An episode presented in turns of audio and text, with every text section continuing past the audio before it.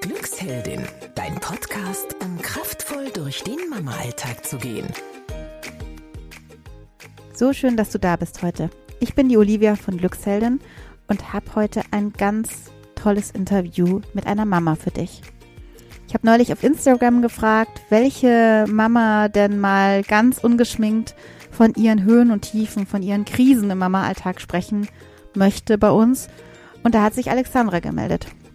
Alexandra erzählt uns, wie die Geburt ihres ersten Sohnes bei ihr tiefe Wunden aus ihrer Kindheit wieder zum Vorschein gebracht hat. Sie erzählt uns, wie sie an einem ganz bestimmten Punkt an ihre Grenzen gekommen ist und warum es dann für sie feststand, dass sie Hilfe holen muss, dass sie ihr inneres Kind heilen darf. Und wie stark sie jetzt in die Zukunft schaut, das kannst du dir jetzt gleich im Interview anhören.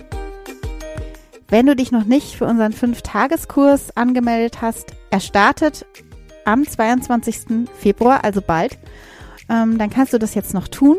Hol dir in fünf Tagen das Rüstzeug für deinen gelassenen Start ins Mama-Leben. Ich glaube, den können wir gerade alle gut brauchen. Kathi und ich haben uns was Wunderschönes für dich überlegt. Den Link findest du natürlich bei uns in den Show Notes. Jetzt viel Spaß bei diesem Interview. Ja, Alexandra, ich freue mich riesig, dass du hier ähm, im Glücksheldin-Podcast zu Gast bist. Vielen Dank, dass du da bist. Ich danke, ich freue mich auch. ja, ähm, du hast dich ja gemeldet auf Instagram und hast auch gesagt, dass, also hast mir im Vorgespräch gesagt, dass etwas in deinem Leben neulich passiert ist und du so einen Wendepunkt erreicht hast, also so sehe ich das, ähm, und gesagt hast, du gehst nicht weiter, ich möchte was ändern. Ja. Und das hast du gemacht genau. und diesen spannenden Weg, ähm, ja, den möchtest du uns heute erzählen. Möchtest du uns mal mitnehmen in dein Leben vor den Kindern? Was warst du für eine Frau? Was hast du geliebt und was hast du gemacht? Wie warst du? Wie war dein Leben?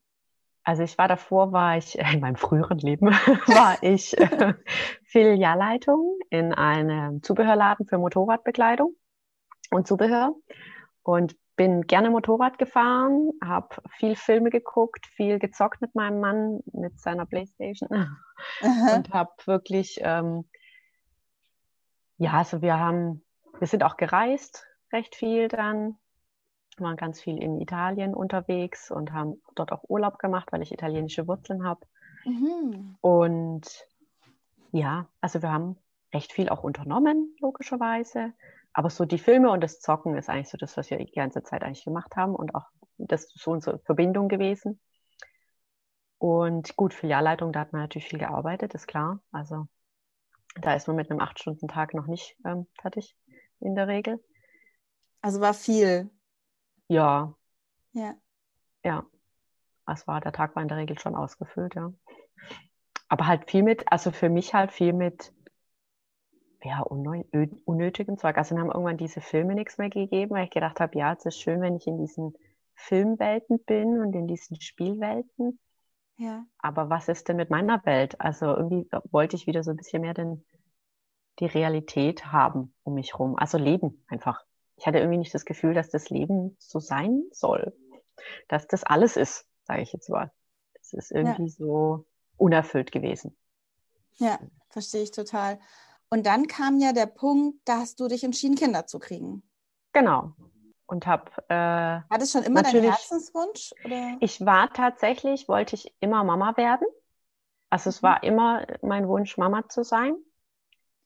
Im Nachhinein weiß ich leider nicht, ob es tatsächlich wirklich der Wunsch war, immer Mama zu sein oder einfach nur nicht zu wissen, was ich gut kann weil mhm. ich einfach zu viel kann. Ich bin so eine typische Scanner-Persönlichkeit, die viele Talente, viele Fähigkeiten und viele Ideen auch hat. Mhm. Und dann war es äh, für mich zumindest jetzt im Nachhinein nicht mehr klar, ob das jetzt wirklich nur aufgrund dessen war, dass ich Mama werden wollte. Aber natürlich wollte ich ja also als Frau keine Mama sein. Hm. Gibt es auf jeden Fall, ganz klar. Aber ich wollte halt schon eigentlich immer Mama sein. Und das hat aber immer am Partner gehangen. also ich habe ja. bis, bis ich 25 war nicht den richtigen Partner gehabt. Und für mich war dann 25 die Grenze. Weil meine Ah. Mutter selber auch sehr jung war als Mutter. Die hat mit 18 und 19 ihre Kinder bekommen. Und mir hat es damals total gut getan, dass ich eben keine Mama habe, sondern eher eine beste Freundin. Im Mhm. Nachhinein jetzt selber Mama ist es jetzt natürlich ein bisschen doof, äh, dass da die Mama-Rolle nicht erfüllt wird für meine Enkel. Und dann Aha. habe ich Weil sie so jung noch ist, oder? Genau, und auch so ein bisschen, sie hat das, ja, sie hat drei Kinder quasi fast gleichzeitig gehabt. Also ich bin ein Zwilling und mein Bruder ist ein Jahr jünger und das mit Ah. 19 kannst du dir vorstellen, Wahnsinn. das ist nicht so leicht. Also die hat wirklich Wahnsinn. nur Fließbandarbeit gemacht. Also das hat sie auch bei den ganzen Situationen, wenn sie die dann so erlebt hat und wir ein paar Sachen besprochen haben, so Trocken, Trockentraining, also Trockentraining haben wir ja nicht gehabt, wir haben windelfrei gemacht, aber so Situationen, die ich dann erzählt habe, hat sie gesagt, da kann sie sich gar nicht erinnern, weil das einfach mit drei Kindern schaffst du das gar nicht. Ja, vor allem mit Dann dem Abstand. mein- das ist ja irre, ja. Ja, Jahr und dann ja, nochmal also- Zwillinge. Ja.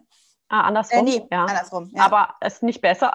Also, oh Gott, ist ja, nicht. Wahnsinn. Und, und mein Vater war eigentlich nie zu Hause, der war nur, nur am Arbeiten. ja. Und deswegen hat sie das also alles, alles alleine gemacht. Das sind natürlich viele Situationen auch gewesen, wo ich gesagt habe, das kann ich ihr verzeihen, weil sie einfach überfordert war. Es gibt viele Situationen, die ich nicht verzeihen kann. Aber es war bei mir dann halt einfach so, dass ich gesagt habe, mit 25 ist so der Cut. ja. Bis dahin will ich Kinder kriegen und danach nicht mehr. Ach, Und danach muss man es einfach abhaken. Ne? Und dann ging es los, dass ich gesagt habe, gut, dann mache ich jetzt halt Karriere, wenn keine Kinder kommen. Ja, und dann kam mit, ja, ich, wie lange sind wir jetzt zusammen? Ja, ich glaube, drei Jahre später kam dann so der Partner. Und dachte so, hm, okay. hm. Jetzt ist eigentlich Irgendwann- 25 vorbei, aber Ja, genau. Und jetzt, aber irgendwie würde ich schon gern, ich glaube, da fehlt trotzdem was. Und ich möchte irgendwie, mir fehlt der Sinn im Leben. Ich möchte jetzt was anderes. Und dann haben wir gesagt, dann gibt es Kinder.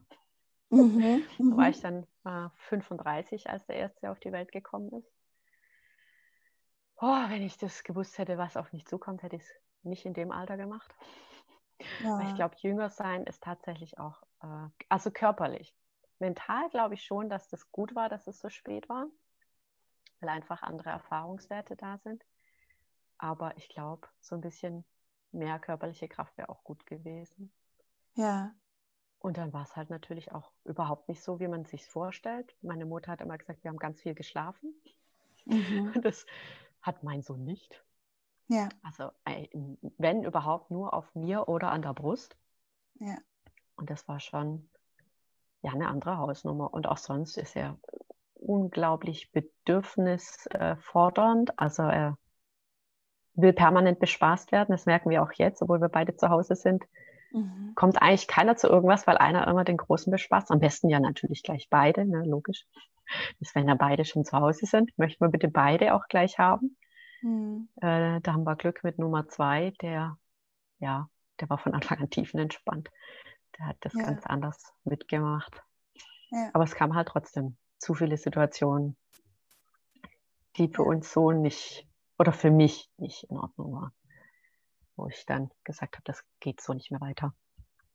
Ja, aber wie war das nochmal? Lass uns nochmal kurz reingehen in Ja. diese, dein erstes Kind war da. Ja, Wie war das? Vielleicht, wann begann das, dass du gemerkt hast, jetzt kommen auch alte Sachen wieder hoch? Es, also es ging tatsächlich schon ganz am Anfang los, dass ich den, ich, also da in der Form, also ich rede dann auch nur noch übers Kind und gar nicht über mein Kind, weil ich ihn gar nicht als Mensch wirklich wahrgenommen habe. Ja. Also wir haben eine relativ traumatische Geburt gehabt, also für mich war sie traumatisch. Und ich habe äh, lange gebraucht, ich glaube fast sechs Monate, bis ich ihn als Mensch wahrgenommen habe.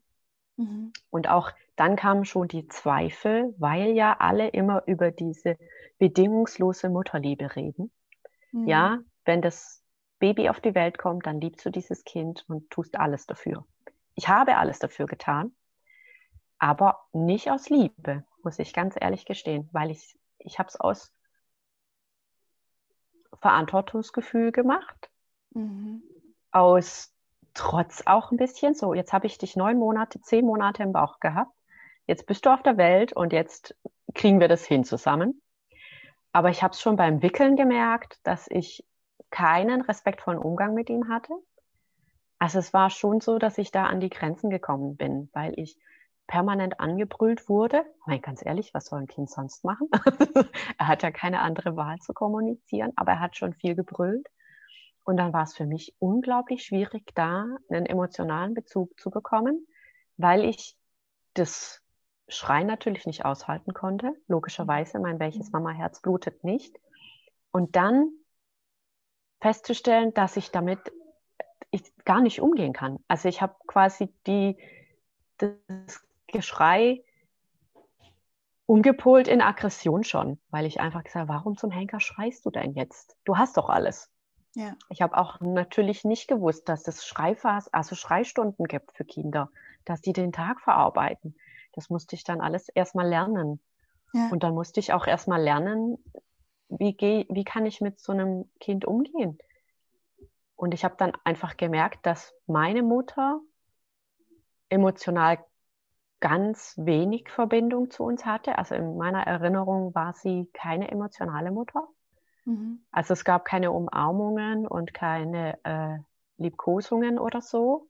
Die musste ich mir mit meinem ersten Sohn selber beibringen. Wahnsinn, ja. Also der hat es natürlich gefordert, logisch, was auch gut so war. Mhm. Aber ich habe das lernen müssen. Und da habe ja. ich gemerkt, irgendwas stimmt nicht. Hier fehlt was. Da ist, bei mir fehlt was. Bei mir ist eine Lehre, die ich weder mit Kind noch mit Mann ausfüllen kann. Dies aber natürlich alle fordern. Mhm. Und da muss ich was machen. Und da bin ich dann auch auf das Buch von, ich weiß nicht genau, wie es heißt, Dein inneres Kind muss Frieden finden oder Heimat finden. Und dann habe ich mich mit diesen Glaubenssätzen beschäftigt, mit dem Schattenkind und mit dem Sonnenkind und habe dann schon gemerkt, also, pff, äh, pff, also es gab auch bei meinen Großeltern zum Beispiel, bei vielen ist es ja dann so, dass dann die Großeltern das auffangen können. Ja. Diese emotionale Geschichte und das gab es bei uns halt auch nicht. Ne? Das ist eine typische klassische Nachkriegsgeneration meine Mutter die erste Erstgeborene. Das war, ne, warum bist du kein Sohn? Und dann das typische nach Harrer groß geworden. Und mhm. entsprechend kannte sie das logischerweise auch gar nicht. Also deswegen mache ich ihr auch keinen Vorwurf. Sie kennt es nicht. Sie weiß nicht, wie sie es machen kann. Also sie hat es so auch nie gelernt. Ja. Und ich musste jetzt das erstmal selber lernen. Sie hat dir ja auch immer gesagt, Kinder schreien nicht so, die schlafen eher. Und du hast dann rausgefunden, genau, also, auch warum, gell? Ja, genau. Also ich bin ein Früh, äh, eine Frühgeburt mit meiner Schwester zusammen. Also wir sind in der 36. Woche auf die Welt gekommen. Ich meine, das ist jetzt heutzutage, nee, 32. Woche war es. Ja, das ist schon was ähm, anderes, ja. 32. Woche war es. Und wir waren dann im Brutkasten und meine, ich glaube, es war meine Therapeutin, ich weiß leider nicht mehr genau, wer es war, hat mir dann gesagt, Frühchen können nicht schreien. Ja. Also, dass die nicht so wie die, die Normalgeborenen dann anfangen mit Schreien, weil sie ihre Bedürfnisse zeigen, können das Frühchen noch gar nicht, weil die gar nicht die Kraft haben. Die haben die Lungenkapazität überhaupt nicht. Ja. Die sparen ihre Kräfte und lassen das Schreien weg. Das ja. heißt, wenn dann so ein Frühchen in dem Brutkasten liegt und eben nicht mal quakt, dann heißt es nicht, dem geht super, sondern es kann die Grundbedürfnisse gar nicht äußern. Wahnsinn. Ich war, wir waren also als Zwillinge gleich getrennt, ne? jeder in seinen Brutkasten, was ja auch normal ist. Und ich meine, wir sind in den 80ern auf die Welt gekommen. Ich meine, da gab es das noch nicht, dass man Bonding und sowas macht, wie es jetzt heutzutage gibt. Ja. Und meine Mutter musste ja auch gleich in Vollnarkose gesetzt werden, weil sie sofort Presswehen hatte. Und ich war vorm Loch und habe meine Schwester nicht rausgelassen sozusagen. Und dann gab es halt gleich den Kaiserschnitt. Also zack, bumm, raus. Also meine Mutter hat uns ja auch quasi erstmal gar nicht gehabt, weil sie mit sich selber beschäftigt war, logischerweise. Die hatte ja. andere Probleme. Und wenn man dann eben weiß, dass quasi das Schreien lassen in irgendeiner Form dann trotzdem vorhanden war, dass wir aufgrund dessen wahrscheinlich so viel geschlafen haben. Mhm. Und meine Schwester hat mir jetzt auch kürzlich erzählt, das wusste ich nicht mehr, dass mein Bruder einen Leistenbruch hatte, weil er so viel geschrien hat. Oh Gott. Und ich saß da und habe dann auch erstmal geschluckt und gedacht, Alter, okay. Ich wusste das nicht mehr. Meine, meine Mutter, also meine Schwester ist irgendwie unser Elefantenhirn für die ganze Familie. Also die weiß ganz viele Sachen noch, die ich tatsächlich verdrängt habe. Also meine Mutter hat auch gesagt, von ihrer Kindheit hat sie auch das meiste gelöscht, weil es einfach nicht schön war. Und sie vermutet, dass das bei mir auch der Fall war. Dass ich auch viele Sachen gelöscht habe, weil ich es eben, ja, weil du ja im Inneren irgendwo weißt, da stimmt was nicht. Aber äh, du kannst es ja nicht verarbeiten als Kind. Wie denn? Du, du nimmst es ja als richtig an, so wie es jetzt genau. ist. Also auch wenn du körperliche Gewalt oder seelische Gewalt mitbekommst, dann ist es für dich ja so, wie es ist, richtig. Ja. Das war ja für mich auch das Schlimme dann im Umgang mit meinem Sohn, dass ich einfach gesagt habe, ich will nicht, dass der so eine Realität für, für, mich, für sich hat, dass er ja. das ist, sagt, Mama ist halt so eine Frau. Das war für mich der schreckliche Gedanke, dass ich so werde wie meine Mutter. Ja, was dein Sohn mal über dich sagt, ja? Ja, genau. Das Gedanke. Mhm. Ja, also es war auch dann so, dass ich mit äh, anderen Mamas natürlich drüber geredet habe und dann hat eine hat mich dann gefragt und hat gesagt, du sag mal, wenn dein Sohn mal groß wird, würdest du sagen, dass der glaubt, dass äh, er dich, also dass du ihn liebst und andersrum? Und dann habe ich gesagt, ja, das denke ich schon. Ja, dann hast du auf jeden Fall schon mal mehr richtig gemacht, wie meine Mutter, die es ja leider nicht anders wusste. Also es ist ja, ja. leider so, dass sie keine andere Chance hatte. Sie hat keine Werkzeuge zur Hand gehabt. Und ja, ja auch die fehlende Unterstützung. Das war ja, ja auch leider ein Riesenpunkt. Ja. Es wurde halt damals auch gesagt, du, hast, du hattest ja vorhin erwähnt, den Harrer. Ja, ähm, genau. Ähm, was hat der gesagt? Kannst du das nochmal für ja, alles also Sie hat ja, der, der gesagt, ähm, äh, schreien lassen, kräftig die Lungen. Ja, das mhm. sind ja auch die typischen Sprüche, die, de, als, die ich dann auch von meinen Großeltern bekommen habe für ja. meinen Sohn, wo ich dann aber gesagt habe, nee, das gibt es bei mir nicht, dass der schreien gelassen wird. Also dass ihm irgendwas gegeben, äh, dass er irgendwas tun muss, was er nicht möchte und schon gar nicht bis zu einem gewissen Alter können die das ja auch gar nicht wahrnehmen. Ja. Ähm, dann eben auch, dass es kleine Tyrannen sind, also dass sie versuchen, uns zu manipulieren, war, glaube ich, auch so ein Punkt, ähm, dass man das nachts schreien lassen muss, weil das nur, also auch weiterhin manipulieren möchte. Das braucht kein, es braucht keine Nähe, es braucht kein, kein Essen. Ja, also dass das Baby kein Essen bekommt, acht Stunden weil die Mutter Ruhe braucht. Die Mutter braucht Ruhe und deswegen soll das Kind bitte in einem anderen Zimmer liegen und dort so lange schreien, weil es hört ja auf. Dass das aufhört, weil das glaubt, es wird gefressen oder dass es einfach vergessen worden ist. Auf die Idee ist da keiner drauf gekommen. Und ich vermute, dass meine Oma in sich wusste, dass das falsch ist weil ich auch merke, wie sie umgeht mit den Enkeln, also die paar Chancen, die sie hatte, um mit denen ähm, in Verbindung zu treten, habe ich gemerkt, dass sie fürchterlich sensibel ist, ganz anders drauf ist. Und meine Mutter hat auch gesagt, sie wünscht, hat sich gewünscht, dass sie einen anderen Vater hat. Dass das ohne den Vater, also ohne meinen Opa, vielleicht besser gelaufen wäre. Ja. Unabhängig davon, dass sie natürlich nicht auf der Welt gewesen wäre ohne ihren Vater, aber ähm, ja, also da waren ganz, diese schwarze Pädagogik nennt sich das ja. Also ich mhm. habe mich da mhm. ganz viel damit beschäftigt, weil ich auch dann irgendwann da saß und dachte, dass bestimmt auch die ganzen Sachen, die sie miterlebt hat, mit Sicherheit auch in der Schwangerschaft so ein bisschen mitgegangen sind in unser Blut sozusagen und wir das immer noch mit uns tragen, auch die Sachen, die sie mitmachen musste. Ja.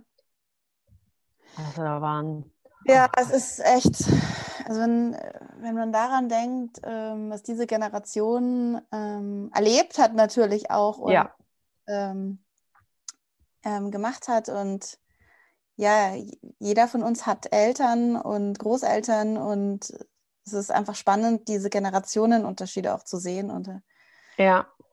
Und, das sind halt 100 Jahre. Also ja. Sagte, es waren 100 Jahre schwarze Pädagogik. Das braucht wieder 100 Jahre, bis die weg ist. Ja. Ja. Und dann hattest du ja deinen Sohn. Was war das denn für ein Kind? Also ähm, Der erste. ich habe dann ähm, natürlich viel gegoogelt. Ja. Mhm. habe mhm. geschrieben, war, also habe ähm, dann äh, über Facebook-Gruppen war, glaube ich, war das bin ich auf den Dr. Sears gekommen, der mhm. sich mit High-Need-Babys beschäftigt. Mhm. Ich habe auch einen Blog gelesen. ich glaube, es sind die Chaos, kind, Chaos Kids heißt sie, glaube ich. Ähm, die Frieda. Die Kannst hat vielleicht ähm, da mal raussuchen, dann verlinke ich das auch. Genau. Ähm, die, hat, äh, ähm, die hat immer gesagt, dass sie ein Steinzeitbaby hat. Und darüber bin ich dann auch wieder auf dieses High Need gekommen, dass es einfach Babys gibt, die mehr Bedürfnisse äußern wie andere. Mhm. Also die nicht so viel schlafen, die fürchterlich viel Nähe brauchen, die extrem Mama bezogen sind, weil einfach Mama Überleben bedeutet. Ja, da wird gestillt, das ist da ist die Wärme und da werde, werden meine Bedürfnisse erfüllt. Und es gibt ja auch diesen schönen Spruch, Bedürfnisse, die erfüllt werden, äh, werden gestillt und also verschwinden nicht, aber ne, sind dann nicht mehr so extrem vorhanden. Das gab es bei meinem Sohn auch nicht. Also der ist halt permanent an der Brust gehangen und der ist permanent auf mir gelegen. Und diese zehn Minuten Duschen waren beim Papa dann durchschreien. Ja. Oder dann eben in der Wippe schreien. Also es war einfach, und es war auch kein normales Schreien. Mhm. Ne? Also man kann ja das so ein bisschen unterscheiden. Ist das jetzt ein, boah, das kotzt mich jetzt richtig an? Oder geht es hier um essentielle Wünsche, die erfüllt werden müssen? Und es war bei ihm wirklich immer, ich sterbe. Jetzt, sofort. Wenn du nicht sofort springst. Und das macht ja auch was mit der Mama. Also ist ist ja panische permanent. Ja. Du, ja, also du kriegst da sofort diesen Adrenalinschub und da geht der Puls so dermaßen hoch, da kannst du auch gar nichts dafür, du kannst auch gar nichts machen. Und ich habe auch wirklich nur noch Bauchschmerzen gehabt, sobald der wach war. Also wenn er geschlafen hat, war ich fröhlich, glücklich und habe versucht mitzuschlafen, was natürlich mit permanentem Genuckel an der Brust ein bisschen schwierig ist. Aber ich bin wirklich, also wenn der aufgewacht war, hatte ich schon Magenschmerzen. Weil ich Ja. gedacht habe, oh Gott, was kommt jetzt schon wieder auf mich zu? Ja. Und ich habe auch völlig, also ich habe meine Bedürfnisse völlig hinten angestellt, die ersten, das erste Jahr. Also es Mhm. ist auch kein Babyjahr genießen gewesen. Das war für mich einfach nur Horror. Ja. Es war völlig schrecklich. Ich bin, meine Bude hat ausgesehen, ich habe ausgesehen. Also mein Mann kam eigentlich immer heim und ich dachte eigentlich ein Wunder, dass er uns nicht gleich verlässt, weil ne, die Olle, die Olle heult, das Kind heult, die Bude sieht aus, kein Essen, keine Wäsche, kein gar nichts. Ja, also es war also für ihn auch nicht einfach. Ja. Und ich habe auch viele Situationen gehabt, wo ich lieber verhungert wäre, wie aufzustehen und das Risiko einzugehen, dass das Baby aufwacht und ich dann noch eine halbe Stunde ihn rumtragen muss, falls er überhaupt wieder einschläft. Also es waren ja auch halbe Stunde Schlafen am Stück war normal tagsüber. Ja. Und Mhm. nachts war dann stündlich aufwachen, entweder fürs Stillen oder fürs Abhalten, weil er uns mehr oder weniger gezwungen hat, dass wir Teilzeitwindelfrei betreiben. Was heißt das? Trotz Er hat euch gezwungen? Also er hat geschrien dann Mhm. und hat dann nachts, also es ging nachts los, dass er die Brust nicht mehr genommen hat. Also er hat dann nicht mehr gestillt, sondern hat die immer losgelassen. Und ich dachte, was willst denn du? Und dann aufgestanden, ins Bad gegangen, Windel weg und dann bist du schon abgeschossen worden. Und dann wusste ich, ah, du musst Pipi, okay. Und dann hat er das wirklich, äh, ich weiß nicht wie viele Monate gemacht, dass er wirklich aufwachen, stillen, aufwachen, Pipi. Und war dann in welchem, ähm, in welchem Alter? Hat er das oh, gemacht? es ging mit äh, vier Wochen los. Ging mit Ach, vier okay. Wochen los. Schön. Ja, ja, also, mhm. ja, also du bist noch nicht wirklich fit, aber es geht dann da schon los. Also es war, ich weiß auch gar nicht, wie ich das damals geschafft habe, bin ich ganz ehrlich. Also wenn Wahnsinn. der Zwerg jetzt Immer aufwacht und ja, und ich musste immer aufstehen. Also ich habe alle Varianten versucht mit Topf im Bett oder eine Unterlage im Bett, aber ich war einfach zu balla. Also ich habe Ja. Dass das Bett einfach danach versaut war, war zu hoch. Und deswegen sind wir echt immer aufgestanden und zum Waschbecken dann. ja. Ich meine, manche, gut, er war, manche Mamas würden sich jetzt freuen. Ja, es machen ja, auch windelfrei und ich habe es selber auch ja, ähm, bei meiner zweiten gemacht, bei meinem dritten dann nicht mehr. Ähm, ja, Aber die waren alle sehr schnell trocken. Aber mit vier Wochen, ja, ja, es ist in deiner Situation bestimmt sehr hart gewesen. ja, mit Kaiserschnitt noch. Ne? Oh Also ja. der, Wahnsinn. ja, Und dann wollte er wahrscheinlich auch von dir getragen werden, nicht von deinem Mann. natürlich. Also bei meinem Mann, äh, der hat wirklich nur, äh, der hat ihn dann tragen dürfen, wenn es dann, wenn gar nichts mehr ging. Also wenn beim Stillen er dann auch nicht mehr eingeschlafen ist, weil halt einfach vielleicht der Tag zu anstrengend war, dann durfte er halt dann beim Papa weinen. Also da ging es dann auch nicht mehr anders, weil ich gesagt habe, ich bin durch. Ich muss jetzt schlafen. Und da war ich dann auch so platt. Also das war gut. Bei ihm hat er dann am Anfang auch noch den Schnulli genommen. Aber halt so, ne, ich bin an die Schulter gedrückt und der Schnulli ist dann zufällig halt im Mund und bleibt dann auch da und rutscht nicht raus. So war das dann. Und eben nicht so, wie man es eigentlich machen sollte, dass man es halt hinhebt und der bleibt automatisch drin. Also ist da, er ist da auch schon mehr oder weniger zum Glück gezwungen worden. Hm. Aber mhm. es war, also es war die, also ich glaube, die ersten vier Wochen kam, gibt schon Bilder, wo er dann auch auf dem Papa geschlafen hat und danach nicht mehr. Also. Ja, das war äh, bei mir ähnlich mit meiner ersten. Ja, ja also es war echt. Das ist lustig. Ich, ich habe das ja. Glück, dass ich eine Freundin habe, die hat auch so Kinder. Mhm. Also das klingt jetzt voll schrecklich, wenn man das sagt, aber sie hat halt auch so Kinder, die eben mehr Bedürfnisse brauchen und die mir, die mir dann eben auch Tipps geben konnte und auch sagen konnte, das ist normal, das ist völlig normal. Du bist nicht unnormal, richtig, das Kind ja. ist nicht unnormal. Das ist einfach jetzt halt so. Ja, ich habe ja auch ähm, Lisa Kelm neulich interviewt. Äh, die hatte ein mhm. Schreibabys, erinnert mich auch sehr daran. Die hat auch immer gedacht, sie ist Yoga-Lehrerin und die entspannteste Mutter, die ich kenne, wirklich. Also ja. hat ein Schreibaby und hat immer gedacht, das ist nicht, was mache ich falsch, ja? Ja, klar, natürlich, das denkst du. Auch, ja? ja, ja.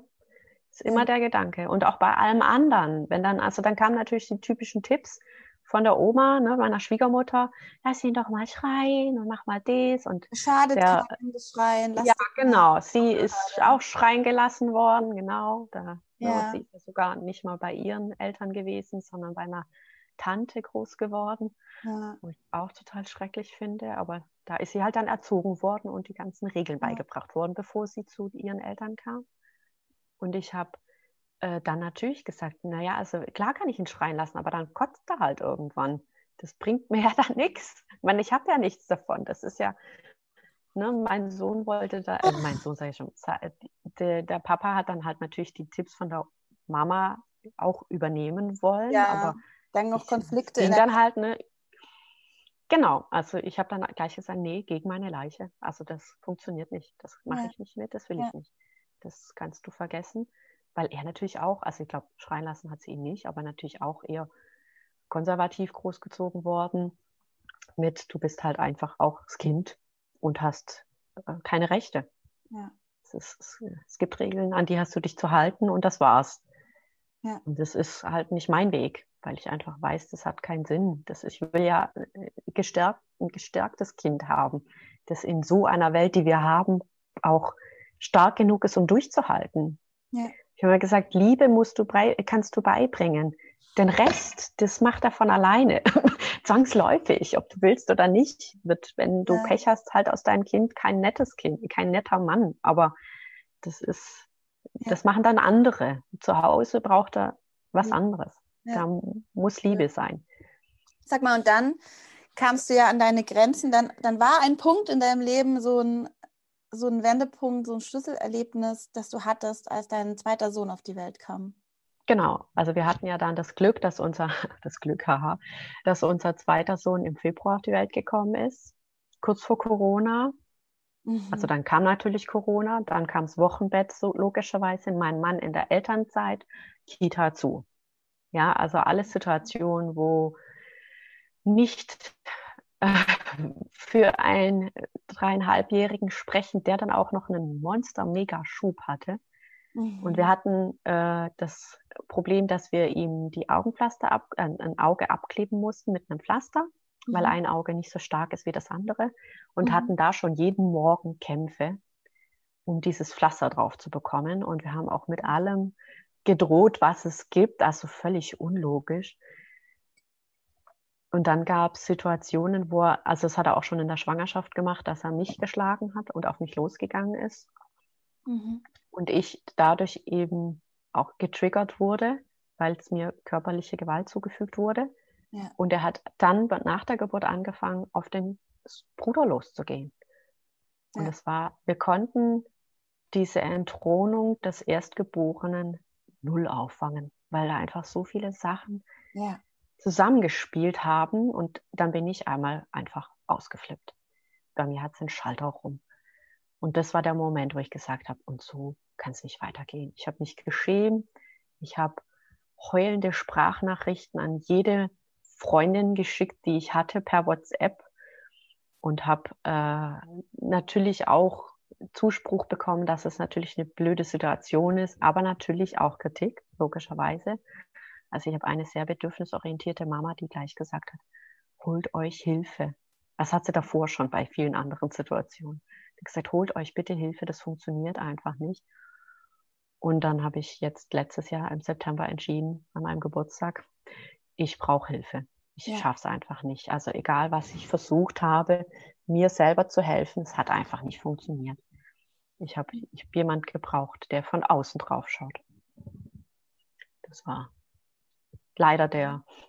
Also was ich erstmal sagen muss, ich finde es so stark, dass du dann allen, also dass du das nach außen kommuniziert hast gesagt hast, Moment, so geht es nicht weiter und allen deinen Freundinnen ja. Nachrichten, das ist so stark, äh, weil das ist ein Hilfeschrei, das ist ein Hilferuf, du hast sofort ja. Hilfe in Anspruch genommen. Wahnsinn, ja. ja. Und dann hast ja, du. Also das ist auch, ja. Dann, wie bist du dann auf deine Therapeutin gekommen? Boah, das war ein Phys ah, Leidensweg, oh Gott. Also ich habe dann äh, im Hinterkopf gehabt, man braucht eine Überweisung vom Hausarzt. Mhm. Den hatte ich aber tatsächlich nicht, beziehungsweise habe keinen erreicht. Meinen ursprünglichen Hausarzt habe ich nicht mehr. Und habe dann gegoogelt, wie komme ich an eine Therapie. Und jetzt gibt es die Möglichkeit, dass man äh, so eine Art Sprechstunde haben kann. Und mhm. ähm, ich weiß nicht mehr genau, wie es heißt. Du kriegst dann drei Sitzungen, ohne dass du irgendeine Überweisung machen musst. Äh, so eine therapeutische Sitzung das machen auch nicht alle. Also ich habe über die Krankenkasse geschaut, wer bietet das an, mhm. wer ist in meiner Nähe und habe dann, ich glaube, bestimmt 20 Therapeuten abtelefoniert. Und es hat eine zurückgerufen. Am nächsten Tag erst. Und bei der bin ich jetzt auch. Also die hat mhm. Mit mir dann geredet und wir haben die erste Sitzung gehabt, die war sehr strange und sehr weird. Und wir haben irgendwie beide gedacht, so, irgendwas hm, passt nicht so richtig. Und bei der zweiten hat es dann Klick gemacht und seitdem, ja, also passt es auch. So. Also sie hat auch gesagt, eigentlich sollte ich eine Tiefenanalyse machen. Aber ich habe gesagt, das schaffe ich nicht, weil sie hat gesagt hat, ich muss auf jeden Fall dreimal die Woche hinkommen. Mhm. Sonst klappt es nicht. Und wir sind jetzt eine, wir haben jetzt eine Stunde die Woche. Und wir mhm. gehen tatsächlich nur Alltagssituationen durch, mhm. die mich triggern, und sie schaut eben drauf, was davon wirklich mein Problem ist, mhm. was davon vielleicht auch die Probleme von meinem Mann mit meinem Sohn sind oder mit sich selber und auch Tipps, wie ich meinen Alltag leichter gestalten kann. Also es ging schon los, dass sie gesagt hat, es ist toll, dass sie Stoffwindeln nutzen, weil sie der Umwelt helfen wollen. Aber hm, muss es immer Stoff sein? Ja, sie hat recht, dann nimmt man halt eine Wegwerfwindel. Wenn es dann den Alltag erleichtert, ja. dann macht man es halt so. Oder ja. eben, dass man Gitter kauft, dass man versucht, eine Ja-Umgebung zu schaffen. Das haben wir gut beim ersten schon versucht, weil ich einfach auch keine Lust habe, ständig ein Baby anzuscheißen, weil er weg soll. Weil man ja weiß, nein, verstehen sie nicht. Und das ist Aktion und Reaktion. Also ich habe ja auch alle Ratgeber gelesen, die es gibt. Das heißt, ja, das gewünschte Wunschkind aller Zeiten und äh, Nora im so viel Freude, so viel Wut, genau. Mhm. Also ich kenne ja schon alle Ratgeber und die sind auch alle toll. Die haben halt bei meinem ersten Kind nur bedingt funktioniert. Beim zweiten jetzt wesentlich besser. Aber ich muss ja auch noch mal lesen. Ich glaube, ich habe auch ganz viele Sachen schon wieder vergessen. Aber das sind halt viele Sachen dann, die ich in der Therapie halt auch besprechen kann und einfach, dass jemand anders völlig objektiv draufschauen kann und sagen ja. kann, ah, okay, diese Situation ist auch wirklich eine Situation, die ist blöd, die muss man bearbeiten. Und dann gibt es eben Situationen, die sind ja nicht mein Problem. Also ich habe auch versuchen merken müssen, dass ich mich schon zum Mittelpunkt dieser Familie mache. Und ja. dass das ein Riesenfehler ist, wo ich dann einfach auch sage, wo, wo schaffe ich selber Probleme, wo gar keine sind. Dass ja. ich auch schauen muss, dass ich mich rausnehme. Wenn es eben Streit zwischen Papa und Sohn gibt, ja, ja. muss ich lernen, dass die sich jetzt dank dem Lockdown, also er hat ja auch was Positives, sich jetzt erst kennenlernen. Ja, ja also der war in die ersten Jahre arbeiten.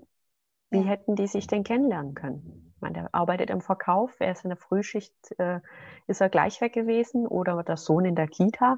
Und abends, wenn die heimkommen, dann haben sie vielleicht noch eine Stunde gehabt oder er hat geschlafen. Dann haben die nichts voneinander gehabt. Die lernen sich jetzt erst kennen. Und da gibt's natürlich dann Streit, weil hm, man ist ja nicht immer einer Meinung und das ist ja auch gut so. Aber für mich, der sehr harmoniebedürftig ist, ja. aufgrund meiner Vorgeschichte, das ja. aushalten zu können, ist anstrengend, schwierig. Das glaube ich, ja.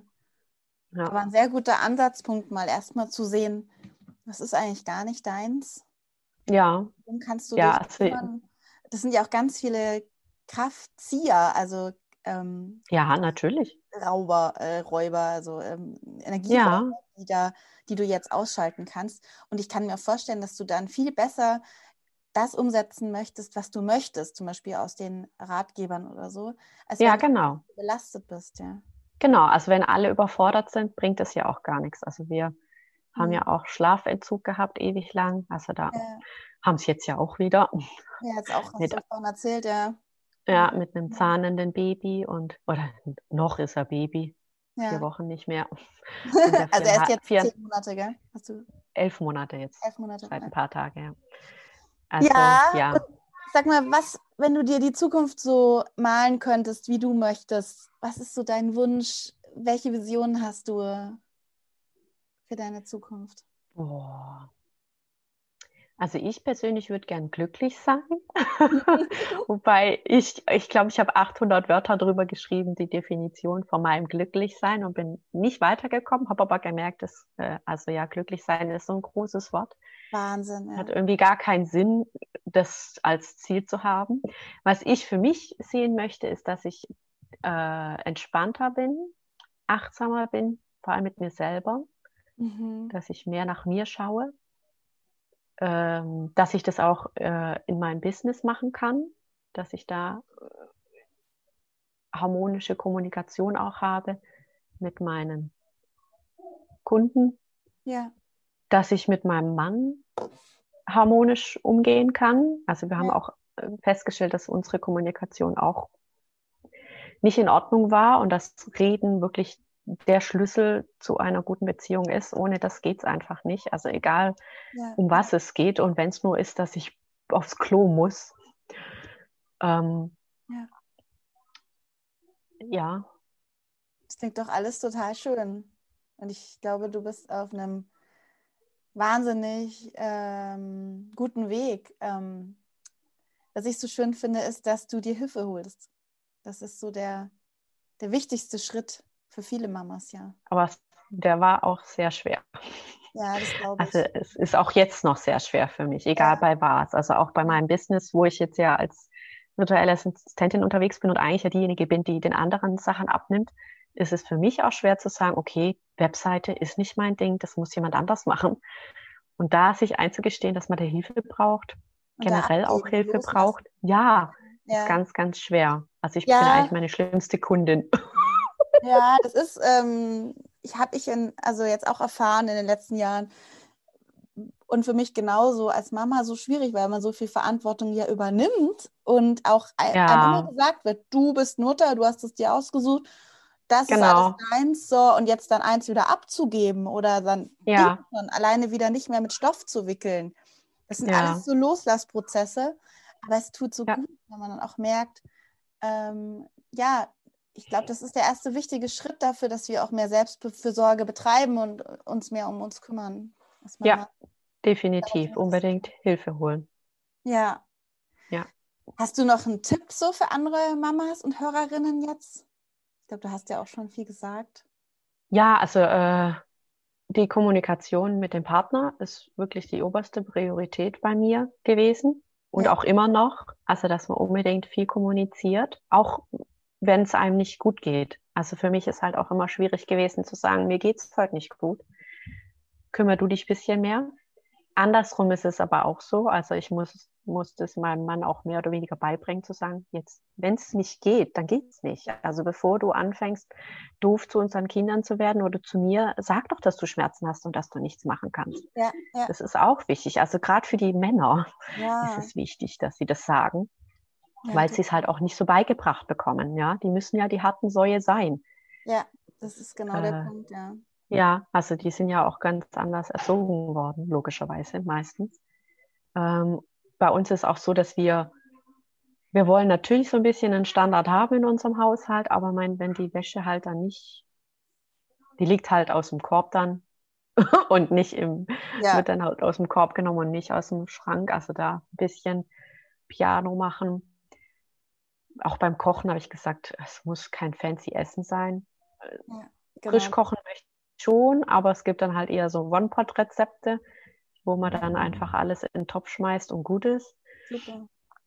Und ähm, ja, so viel wie möglich die Kinder mit einbeziehen, wenn es möglich ist. Also ich habe mich immer aufgeregt, dass meine Waschküche unten im Keller ist. Und dann hat eine Freundin zu mir gemeint, ja, dann ist es halt ein Familienausflug. Mein Gott, dann machen wir halt einen Familienausflug in den Waschkeller. Ja, und dann dürfen die ja, im Keller ein bisschen wursteln und ein bisschen machen. Also man darf es auch mal einfach ein bisschen lockerer sehen. Also wir tun auch die ganzen Regeln, die wir haben, sind bei uns schon noch da, aber sie werden schon auch immer mal wieder ein bisschen gebogen, dass es ein ja. bisschen angenehmer ist. Ja. Alexandra, das war ein wunderbares Gespräch. Danke. Ja, ich danke dir auch. So toll, wie du, wie offen du gesprochen hast. Ähm, dass du bist so eine Bereicherung für alle Mamas da draußen, die sich denken, oh, es geht nicht nur mir so, Nee, das, das geht allen so. Tatsächlich genau. so, es geht allen so. Ja, jede ja. hat diese Themen und ähm, viele erkennen sich, glaube ich, jetzt wieder. Und vielen, vielen Dank für das tolle Interview. Ja, ich danke dir. Es war schön. Das war das Interview mit Alexandra Bohlmann. Ich bin einfach nur dankbar, dass Alexandra so offen bei uns gesprochen hat und wahrscheinlich so vielen Mamas damit helfen konnte, denen es ähnlich wie ihr geht. Ich wünsche dir jetzt noch einen schönen Tag und ja, bis ganz bald hoffentlich, deine Olivia von Glücksheldin.